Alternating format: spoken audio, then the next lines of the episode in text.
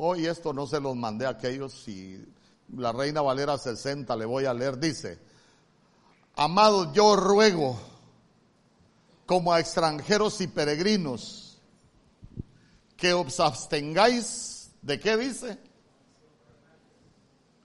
De los deseos carnales.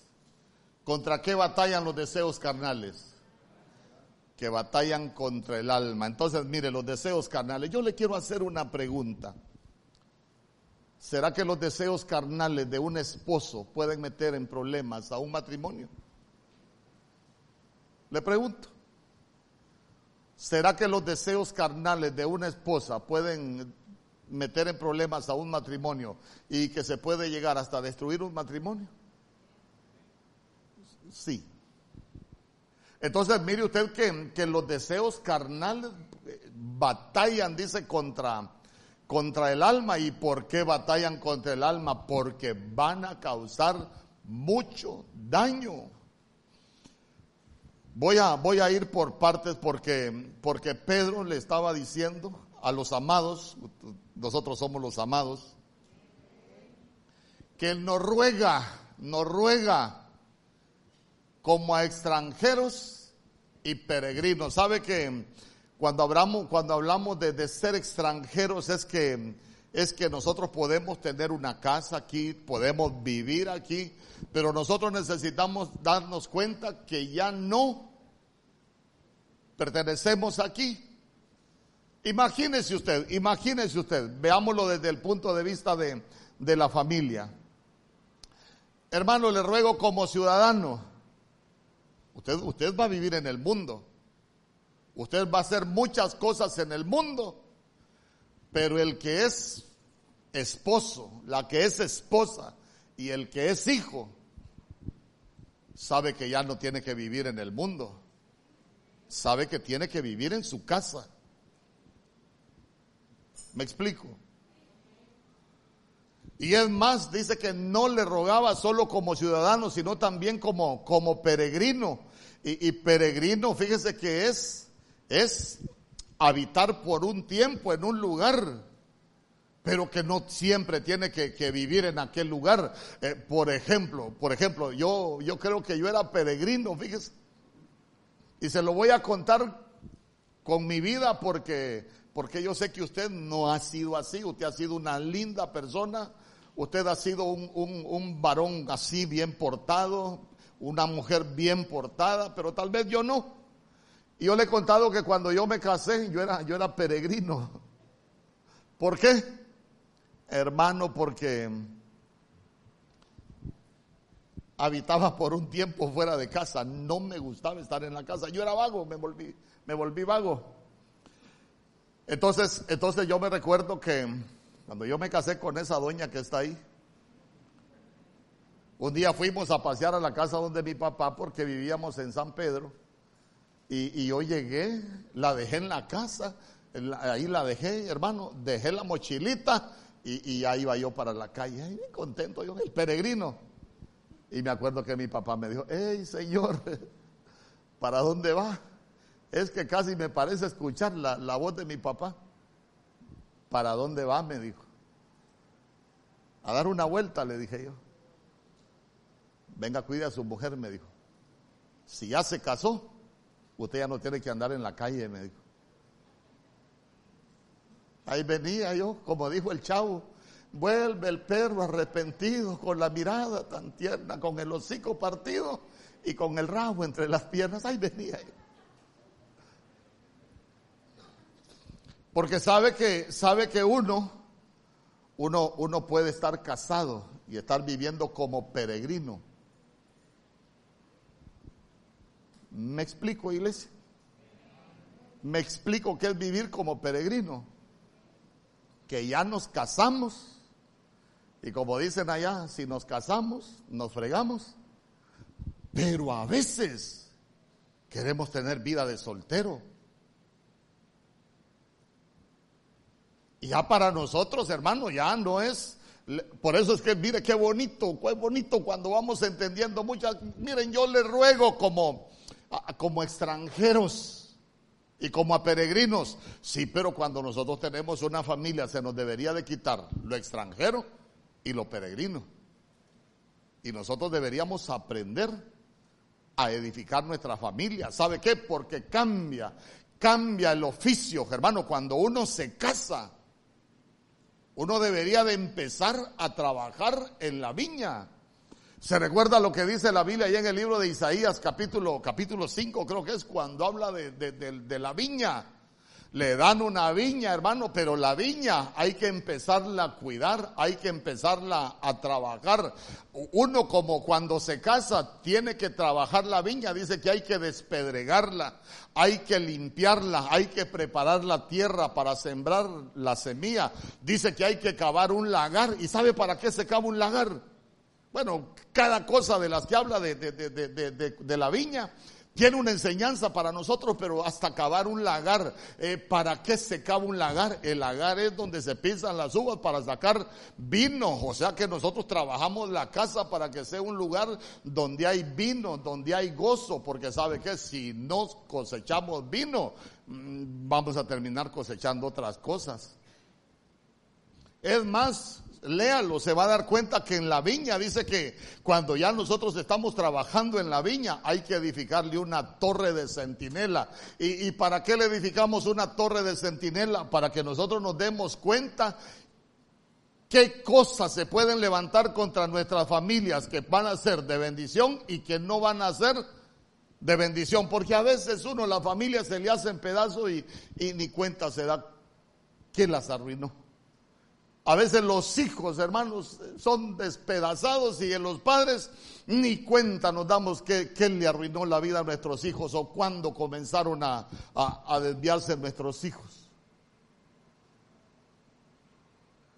Entonces nosotros cambiamos.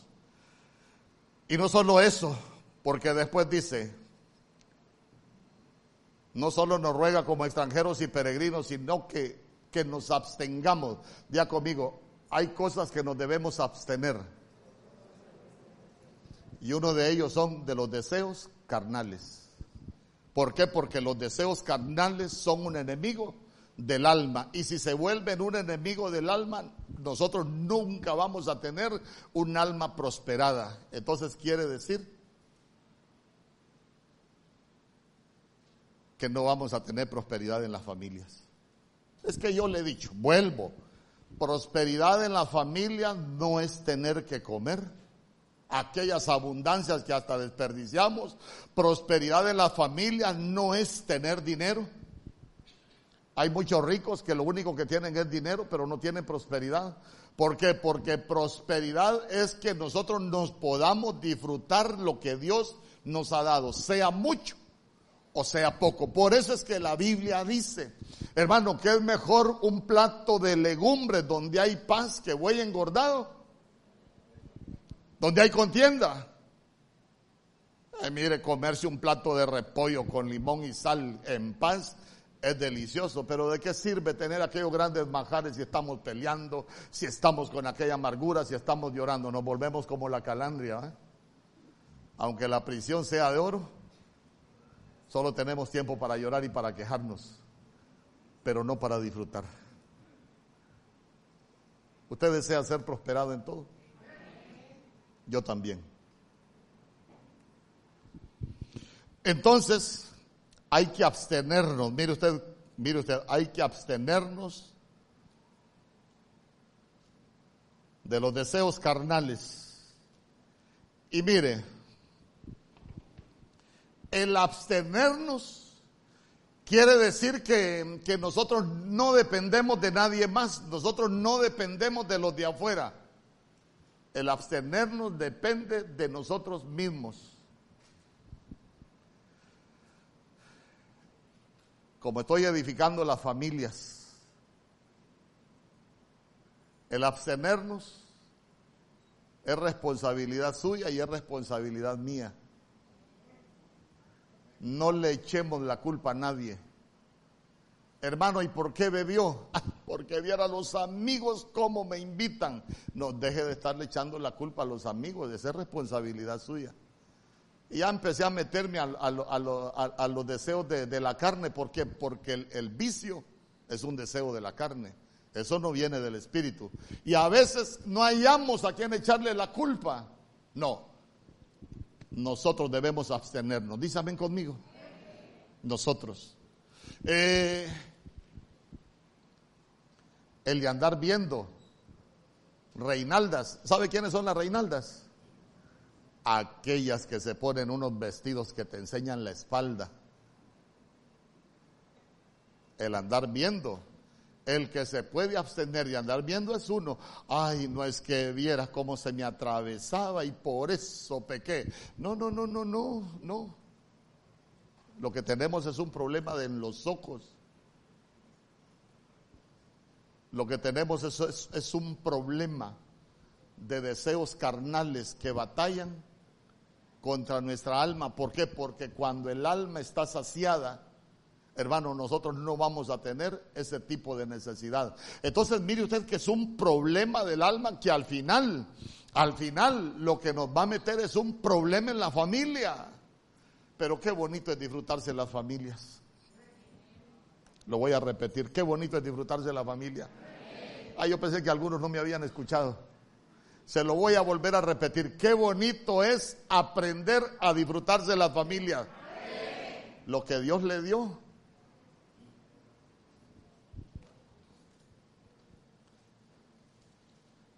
Porque a veces, hermano,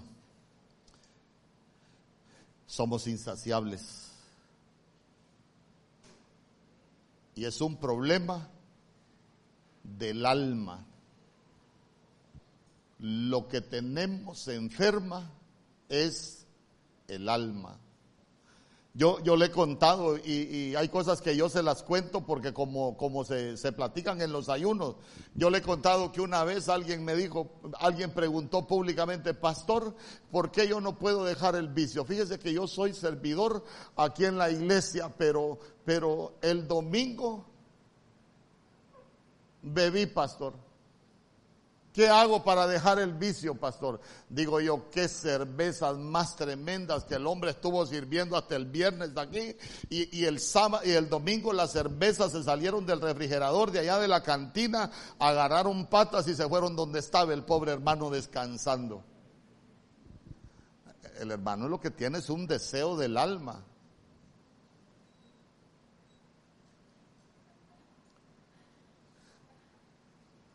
Usted no tiene esos problemas, ¿verdad? Por lo menos dígame que no.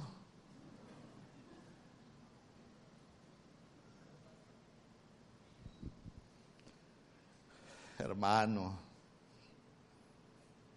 fíjese que hay cosas que uno necesita ir aprendiendo porque el abstenerse, le repito, es responsabilidad de cada uno. ¿Usted sabe de qué pata cojea? Uy, pastor, a mí explíquemelo en griego, porque así como habla usted, eh, no, le, no entenderle, pastor. Eh, usted sabe en qué áreas tiene problemas usted de su alma, porque esa es un alma insatisfecha. Dígame usted, ¿por qué un hombre va a buscar otra mujer? Porque tiene un alma insatisfecha.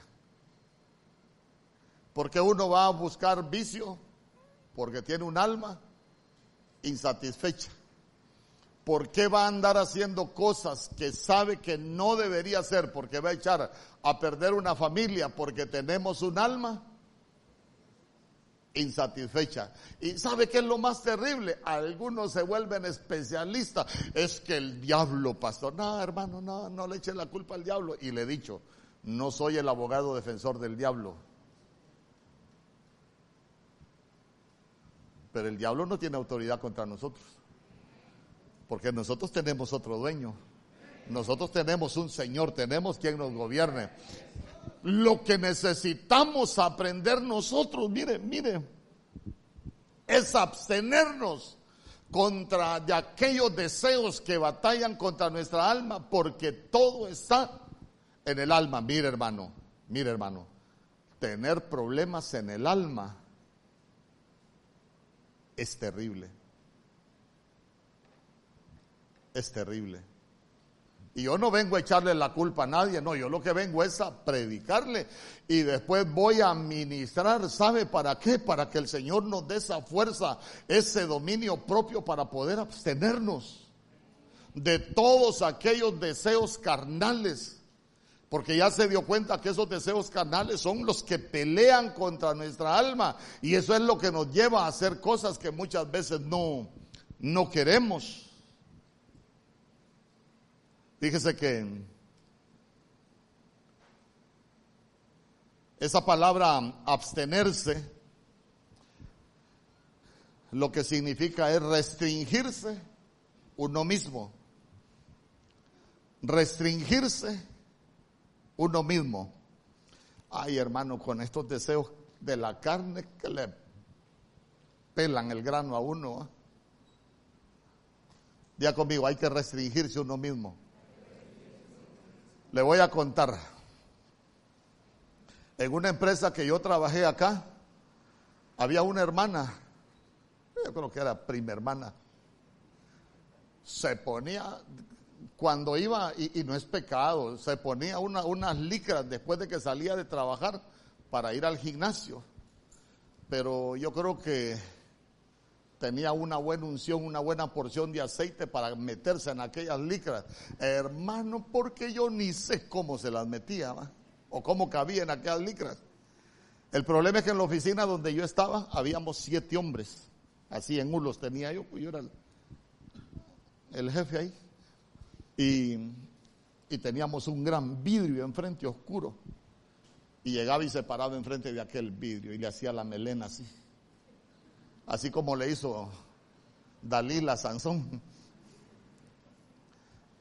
Y preguntaba, preguntaba, el tono da la música, y preguntaba y decía, ¿cómo me veo? Ah, dije yo, como un anuncio de, de Head and Shoulder, aleluya. Y había un hermano que era líder en otra iglesia y le decía, como un ángel que cayó del cielo, le decía. Ay, hermano. Y aquella mujer parecía mantequilla cuando le dé el sol que se va derritiendo poco a poco. Ahí van cayendo los chorros. Y, y yo le decía, ¿cómo me gustaría escucharlo para ver si usted trata así a su mujer? Le dije un día frente de ella. Abstenerse uno mismo. Dígame usted, si un hombre fue enamorado en el mundo, le debería de decir esas cosas a una mujer que hace esas preguntas? Es como que usted me pregunte un día, pastor, ¿cómo tengo el pelo? Ni me pregunte, porque yo pregúntele a su marido yo que le tengo que andar viendo el pelo. Y no se vaya a enojar conmigo. Pastor, ¿le gusta mi vestido? Yo también, pregúntele a su marido. ¿Por qué? Porque la Biblia dice que la mujer casada, en primer lugar, agrada a Dios y después, el pastor ah, ladrar a otro lado. Ya conmigo, abstenerse uno mismo. Mire hermano, mire hermano, ¿por qué le digo esto y le pongo ese ejemplo? Porque las almas se ligan con facilidad. Imagínese, póngase a pensar usted una mujer maltratada en su casa que, el marido, el marido es así como aquellos que, usted sabe que uno, uno puede decir ciertas frases con diferentes significados. Imagínese, imagínese eh, que uno le puede decir a la mujer, ¿amaneciste? O le puede preguntar, ¿qué? ¿Amaneciste?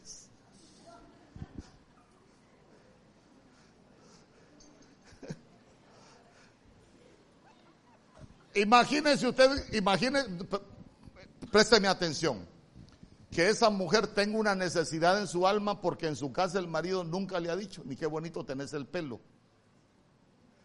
Y que venga usted cristiano muy amable y le empiece a decir, uy, qué bárbaro su marido, nunca le ha dicho qué bonito ese pelo, qué desperdicio. Yo, yo todos los días, cada mañana al despertar, eh, eh, sería lo primero que usted escucharía de mi boca. Ay, hermano. Entonces las almas se empiezan a ligar. Mire, le voy a dar un consejo. El hombre cristiano no puede ser ni muy amable con la mujer de afuera. Por lo menos un amén. Lo voy a volver a repetir por si es que no me escuchó. El hombre cristiano casado no puede ni ser tan amable con las mujeres afuera.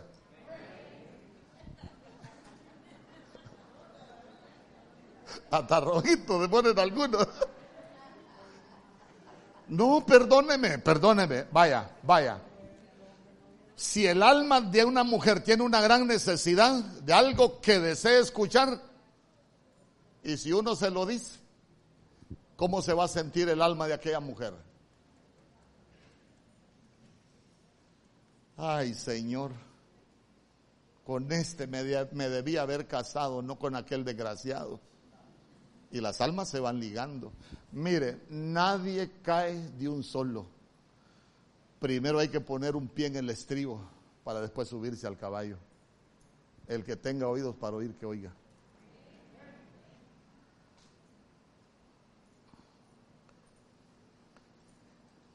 Imagínense que el marido le diga ahí en la casa, hey gorda, ya está el desayuno.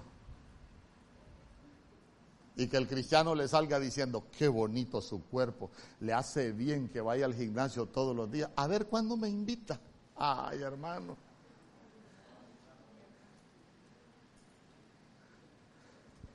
¿Y sabe qué es lo más tremendo?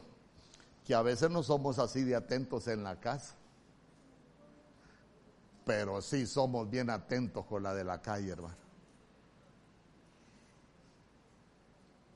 A mí los viernes lo que más me gusta son los amenes.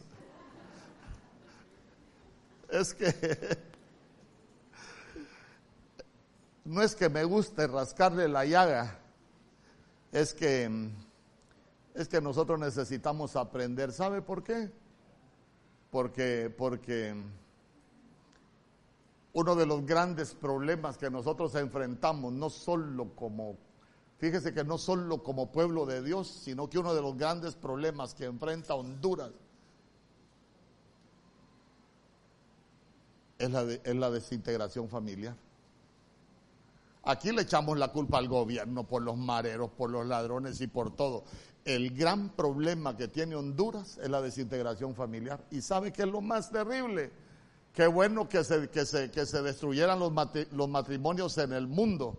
El problema es lo que, que se destruyen son los matrimonios cristianos.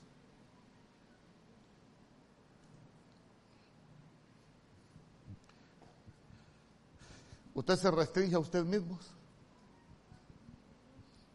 Fíjese que yo, por ejemplo, cuando, ¿por qué, me, ¿por qué le hablo de mí? Porque, porque mi esposa sabe, yo no fui a ninguna reunión ni de Navidad, en primer lugar porque nosotros no celebramos Navidad, ni de Año Nuevo, allá en el Mundial, hermano, porque se armaban unas fiestas que esas mujeres iban bien vestidas y terminaban modelando.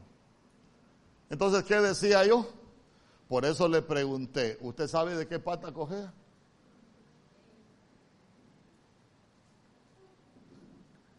¿O usted sabe que roncha le pica? No la alborote.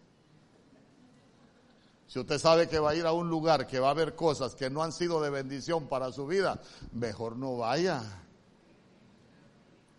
Amén. Hermano, porque la Biblia dice que nosotros, nosotros, diga conmigo nosotros, los que estamos casados, solo debemos de separarnos. ¿Para qué? Para orar y para ayunar. Y después vuélvanse a juntar porque el diablo sabe de qué pata cogíamos. Esa es la versión mía. Miren, ustedes van a orar excelente, sepárense, van a ayunar, excelente, sepárense, pero después vuélvanse a unir porque el diablo sí sabe de qué pata cogíamos. Ahí sí. Entonces uno se abstiene uno mismo. Porque si hay algo terrible para uno es que no se dé cuenta cuál es su debilidad. Porque si no conoce cuál es su debilidad, va a llegar a viejo y cometiendo los mismos errores.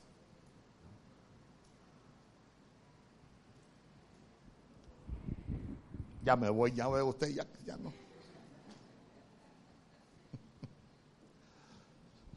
Ay, hermano. Sabe que esa palabra, esa palabra abstenerse lo que significa es apartarse. Yo le pregunto, ¿habremos cristianos que, que deberemos o que deberíamos separarnos de algunos amigos? Sí, porque no nos edifican. Sí, porque no nos invitan o no nos llevan a hacer nada bueno. Entonces, entonces mire qué tremendo. Esa palabra abstenerse, abstenerse también significa apartarse. La Biblia dice que el entendido ve el peligro y se aparta. Como estamos hablando de las familias, el entendido ve que le enseñaron una pierna y se aparta. Pero como le enseñaron una pierna, quiere ver las dos. El que no es entendido. ¿Y sabe qué es lo más tremendo? Por eso es que termina como, como Sansón.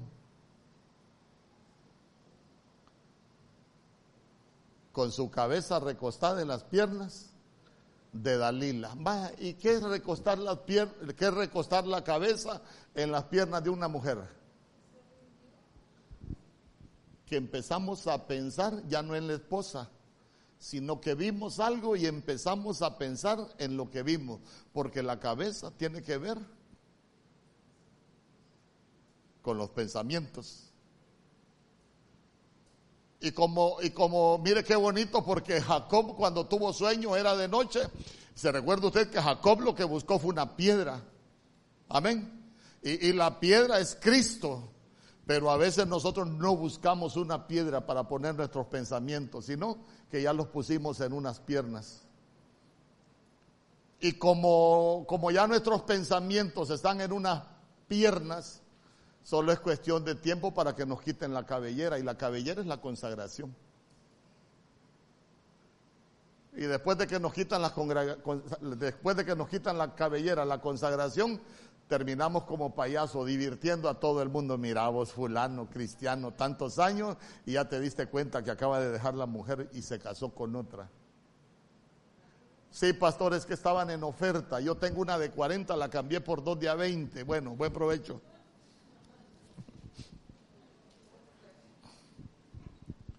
Día conmigo, hay que abstenerse. Hay que apartarse. El entendido es el que ve el peligro y se aparta.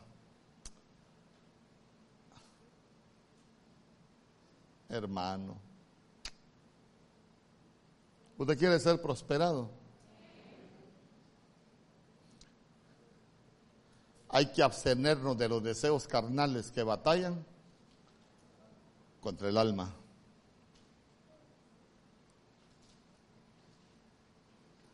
Primera de Juan capítulo 2 verso 16.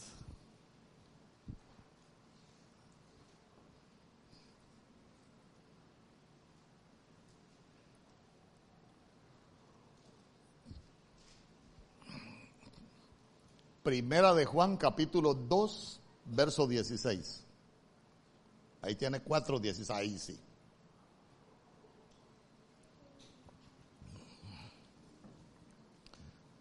Porque todo lo que hay en el mundo, diga conmigo, todo lo que hay en el mundo. Pero nuestro Señor Jesús dijo que aunque nosotros vivimos en el mundo, nosotros no pertenecemos al mundo. Porque todo lo que hay en el mundo, los deseos de la carne, los deseos de los, ojos y la vanagloria de la vida, no proviene del Padre, sino que de dónde? Del mundo. Hay gente que dice, escuche bien, hay gente que dice, mire pastor, yo estoy casado, pero Dios es el que permite todas las cosas, así que si yo cometió un error con esta mujer es porque Dios lo permitió. Negativo. Dios nunca nos va a llevar al pecado. Él vino para apartarnos del pecado. Porque ahí está hablando todo lo que hay en el mundo. Esas son cosas que están en el mundo, pero son para los del mundo. Y el mundo tiene su príncipe. Amén. Entonces quien nos da eso no es el, no es el rey de reyes, sino que es el príncipe del mundo. Es más, si usted sigue leyendo se va a dar cuenta que la Biblia dice que el que ama al mundo, el amor del Padre no está en él. ¿Sabe qué es lo más terrible que dice? Que quienes los que hacen eso, los que viven así, no aman a Dios aunque se suenen el pecho en una iglesia. Hermano, si no aman a Dios y no tienen temor de Dios, peor para que le sean fieles a una familia. Nosotros los cristianos necesitamos vivir como dice la escritura. Amén. Mire, usted ha leído Malaquías, cuando habla Malaquías de, que uno, que cuando el hombre no empieza a disfrutarse con la mujer de la juventud, usted ha leído lo que dice Malaquías. ¿No lo ha leído? Léalo pues, no me quiero desviar del tema. Entonces vamos, los deseos de la carne. Los deseos de la carne. Diga conmigo los deseos de la carne. La Biblia dice, el que mira a una mujer para codiciarla ya adulteró con ella en el corazón. El adulterio para nosotros los cristianos no solo es el acto, el adulterio para nosotros es ver y desear.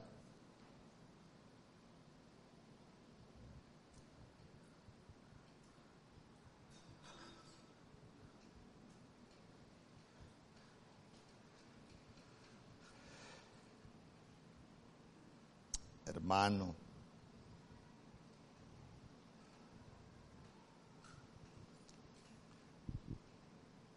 Es que no soy ciego, pastor. Es que yo soy hombre, pastor. No, si yo no le estoy diciendo que no es hombre. Le estoy diciendo que es que nosotros necesitamos aprender. Si aceptamos al Señor, nosotros deberíamos aprender a vivir de acuerdo a la voluntad del Señor. Porque usted no vino porque usted quiso, usted vino porque el Señor lo trajo, eso es lo que dice la Biblia. Nuestro Señor Jesús vino a buscar y a salvar lo que se había perdido. Lo que muchas veces nosotros no nos, no nos damos cuenta es que estamos en una iglesia, pero seguimos perdidos. Usted no. Vea conmigo los deseos de la carne. Ajá, y los deseos de los ojos. La Biblia dice en segunda de Pedro capítulo 2 verso 14, tienen los ojos llenos de adulterio, no se sacian de pecar. Pero como están en la iglesia, van a ser bendecidos. ¿Cuántos dicen amén? Ah, Segunda de Pedro, capítulo 2, verso 14. Hasta voy a dejar que lo pongan ahí. Segunda de Pedro 2, 14.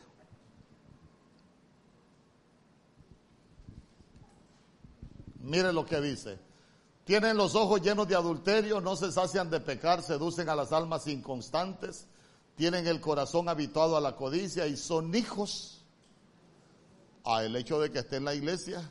A Cristo Jesús llevó toda maldición. No, no, no, es que es que por eso la Biblia dice allá en Deuteronomio capítulo 11 verso 26, yo les doy a escoger, yo pongo delante de vosotros la bendición y la maldición. Uno escoge. Uno escoge. Mire, Ojos llenos de adulterio. No se sacian de pecar. Seducen almas inconstantes. Imagínese usted. Imagínese usted una, una cipota que la embarazaron. Sus papás no le ayudan. Y, o, o es una cipota pobre y aparece un cristiano, no de los que vienen aquí, de esos otros que van a otros lugares. Y se conoce con la cipota y ha de ser difícil para usted tener un hijo y que su papá nos lo apoyen, ¿verdad? Sí. Pero yo le puedo ayudar.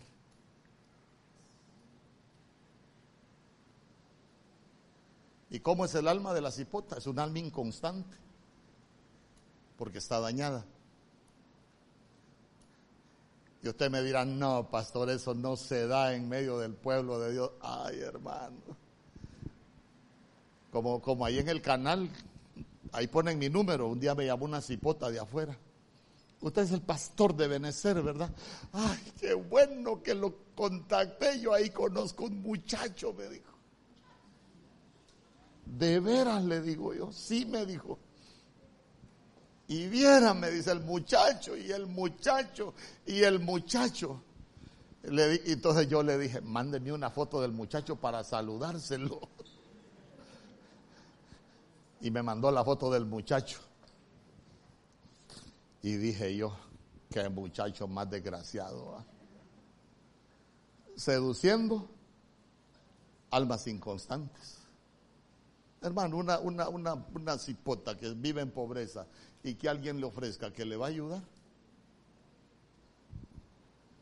Pero como el otro tiene los ojos llenos de adulterio y no se sacia de pecar, seducen las almas inconstantes. y mire qué terrible. No son hijos de bendición. Son hijos de maldición. Ahora le voy a dar un consejo. Si usted se da cuenta de alguien en esa situación, mejor muéstrele su bondad. Si le puede ayudar, ayúdele, pero no la seduzca. Muéstrele su bondad, pero limpie sus ojos del adulterio.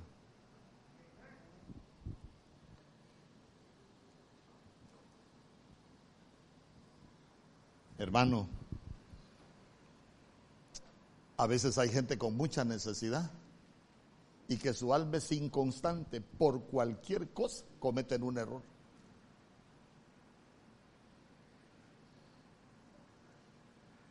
Pero eso ya no es para nosotros. ¿Y por qué le pongo este ejemplo? Porque esa cipote, hermano, me llamó y me dijo, ay, el muchacho, y el muchacho, y, y viera el muchacho como es, y el muchacho. Y digo yo, viejo rabo verde, ¿cuál muchacho? Tan siquiera hubiera sido muchacho, hermano, pero ya no es muchacho. Casado y servidor. ¿Quiere que le dé el nombre?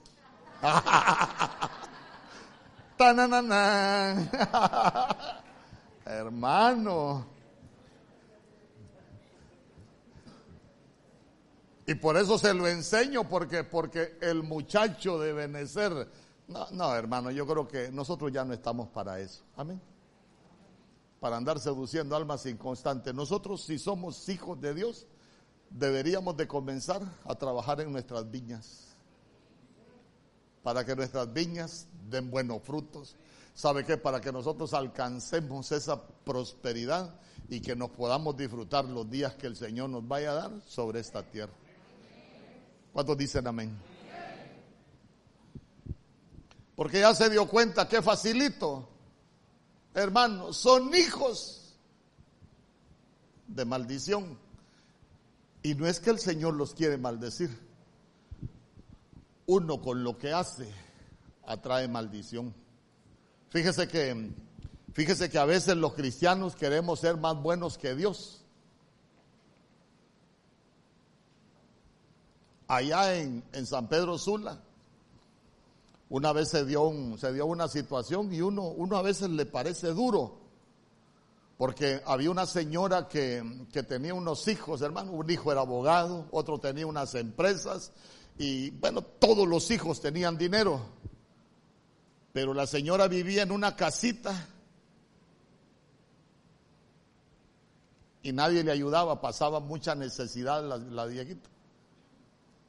Entonces vino una hermana ahí hablando con, la, con la pastora una vez, con la pastora Ninosca.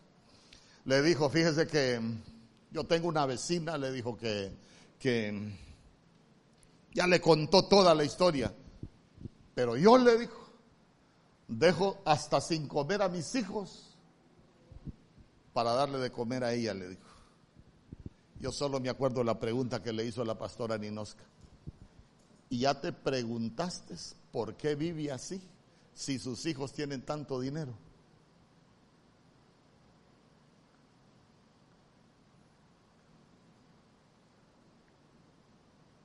Y al parecer había destruido una familia. Y cualquiera que la miraba viejita decía, pobrecita.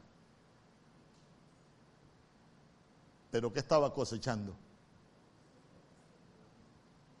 Estaba cosechando dolor porque sembró dolor.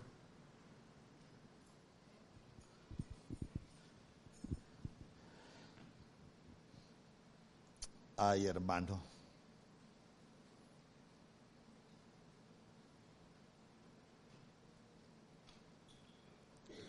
Mira, a mí hasta las ganas de seguir predicando se me quitan de estas cosas.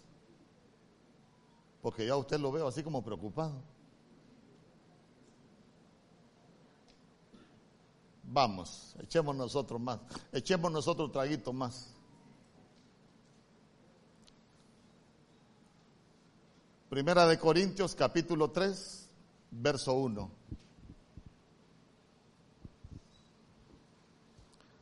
Ahí en la Biblia de las Américas, mire qué bonito lo que dice. Primera, perdón, Primera de Corintios, capítulo 3, verso 1.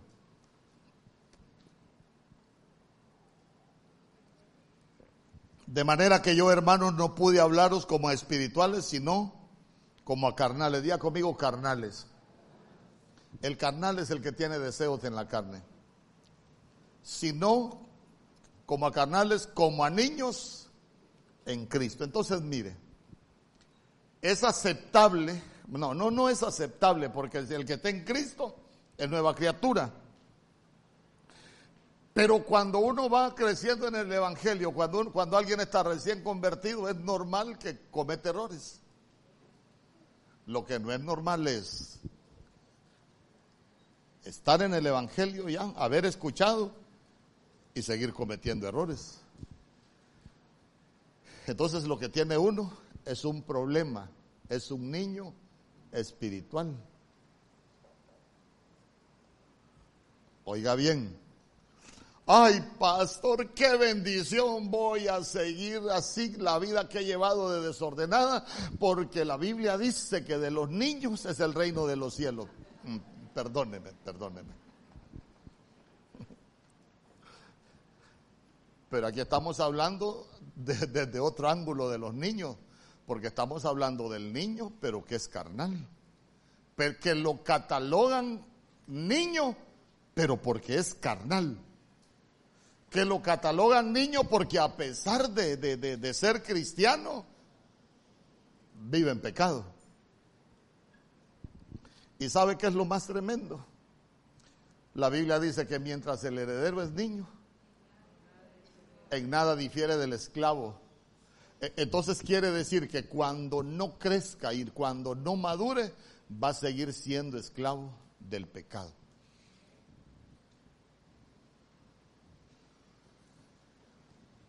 Y cuando el heredero es niño, no está preparado para recibir la herencia que Dios tiene para él.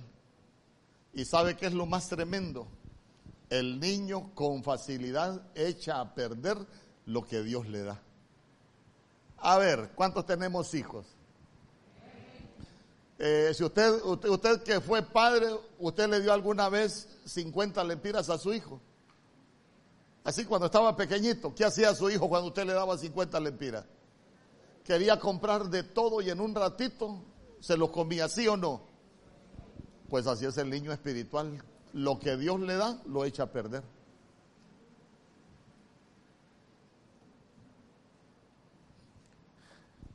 A usted le dieron una mujer. Hablemos los hombres, que no escuchen a las mujeres. Digamos amén los hombres. Los casados y los cansados. No, cansados no hay aquí. Solo casados. Eh, no echemos a perder lo que Dios nos ha dado, la viña que Dios nos ha dado. Hermano, es que, es que perdóneme, echar a perder lo que Dios nos ha dado es como decirle al Señor, te equivocaste, Dios, aquí sí planchaste. Esta mujer que me diste, yo aquí sí cometiste un errorazo, porque ahora yo ya tengo otra y, y esta sí me gusta, ¿no? Dios no se equivocó. Nosotros es que no hemos crecido.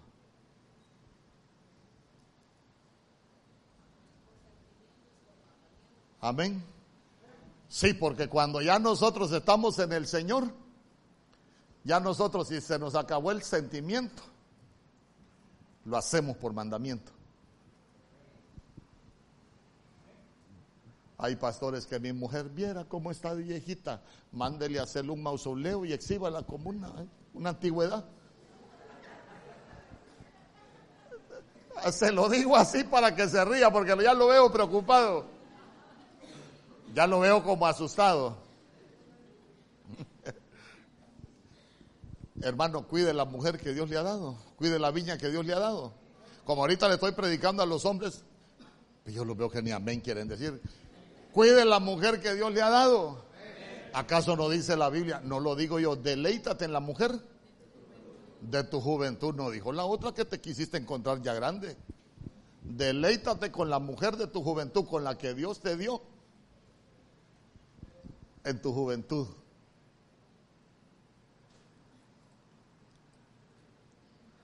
Amén. Amén. Hermano, porque ay, yo, yo como, como pienso tantas cosas, ¿verdad? Pero, pero vea usted que, que es fácil, es fácil uno vivir un evangelio completamente apartado de la voluntad de Dios. Si nosotros aprendemos a vivir un evangelio conforme a la voluntad de Dios, vamos a vivir mejor.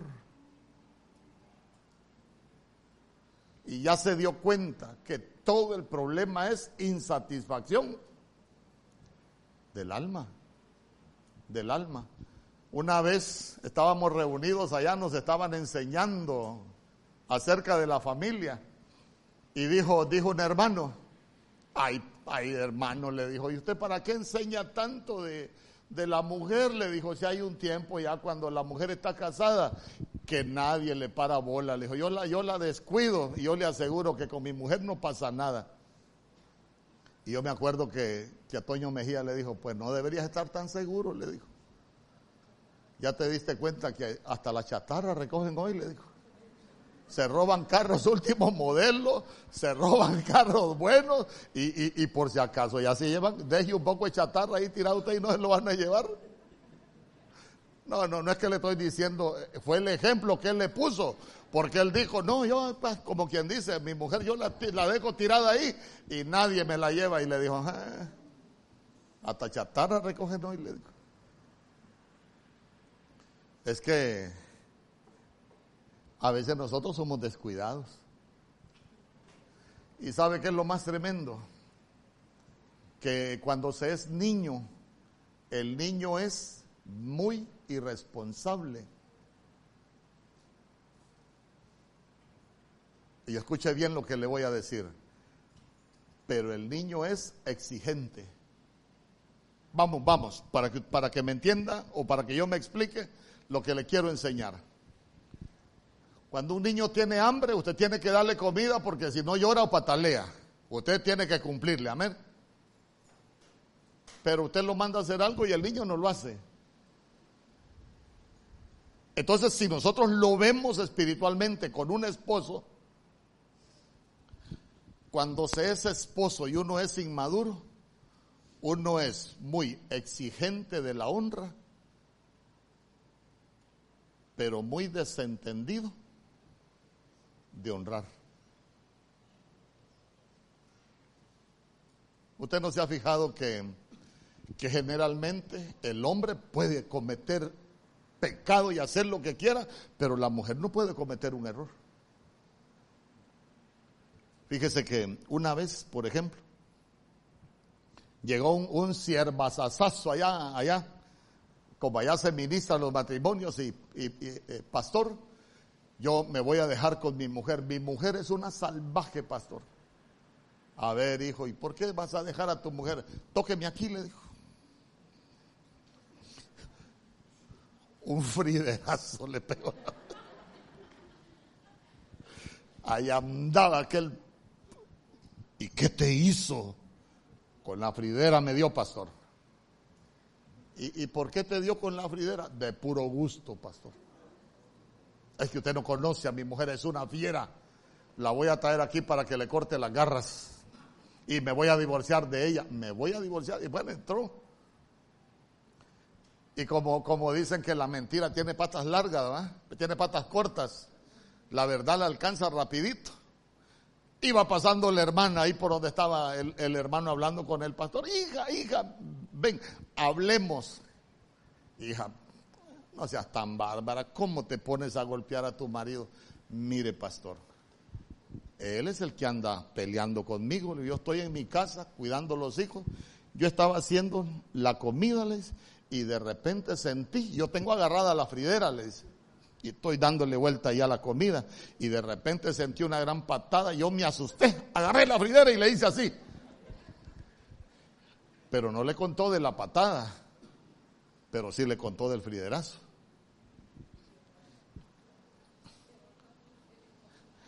A veces nosotros contamos ¿ah? lo que nos conviene. ¿Y sabe qué es lo más tremendo? Queremos vivir en nuestra familia hablando lo que nos conviene y haciendo lo que nos conviene. Es que mi mujer no me atiende, pastor. Y yo le pregunto, ¿y usted ha sembrado para que lo atiendan? Por lo menos un amén. ¿Y los demás? Vengan para acá, desventurados, los voy a liberar. Yo le, yo le pregunto, es que la Biblia dice, Dios no puede ser burlado ni engañado. Todo lo que el hombre siembra, eso mismo. Si nosotros aprendemos a sembrar honra, ¿qué vamos a cosechar? Así si aprendemos a sembrar alegría en la familia, ¿qué vamos a cosechar? Alegría. Lo que nosotros sembremos, eso vamos a cosechar. ¿Sabe cuál es el problema? Que a veces sembramos mal. La viña nos da uvas silvestres y, y queremos reclamar buenos frutos, pero si sembramos mal, para cosechar bien, hay que sembrar bien.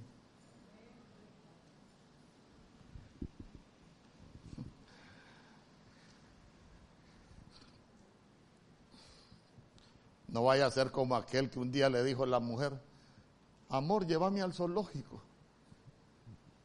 El que te quiera ver que venga a la casa, le dijo. No, sí, verdad. Llévela a pasear.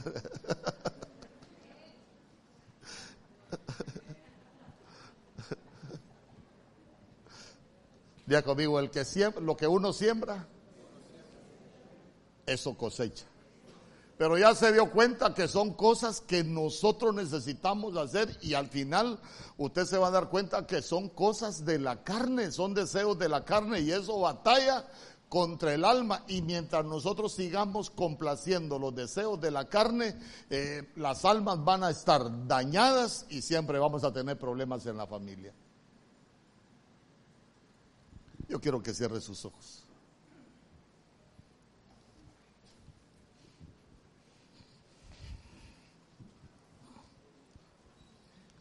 Quiero que cierre sus ojos y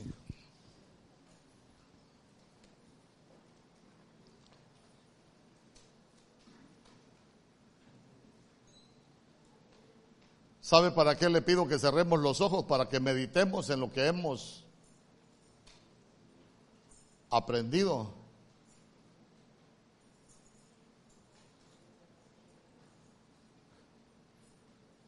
Porque vea usted que Pedro decía, os ruego, le ruego. Y él estaba rogando que nos abstengamos de los deseos de la carne, porque los deseos de la carne son los que batallan contra el alma.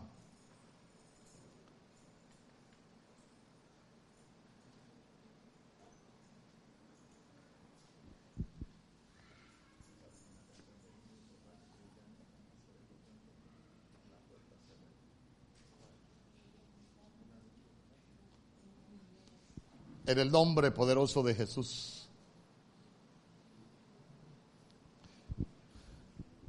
Ya se dio cuenta que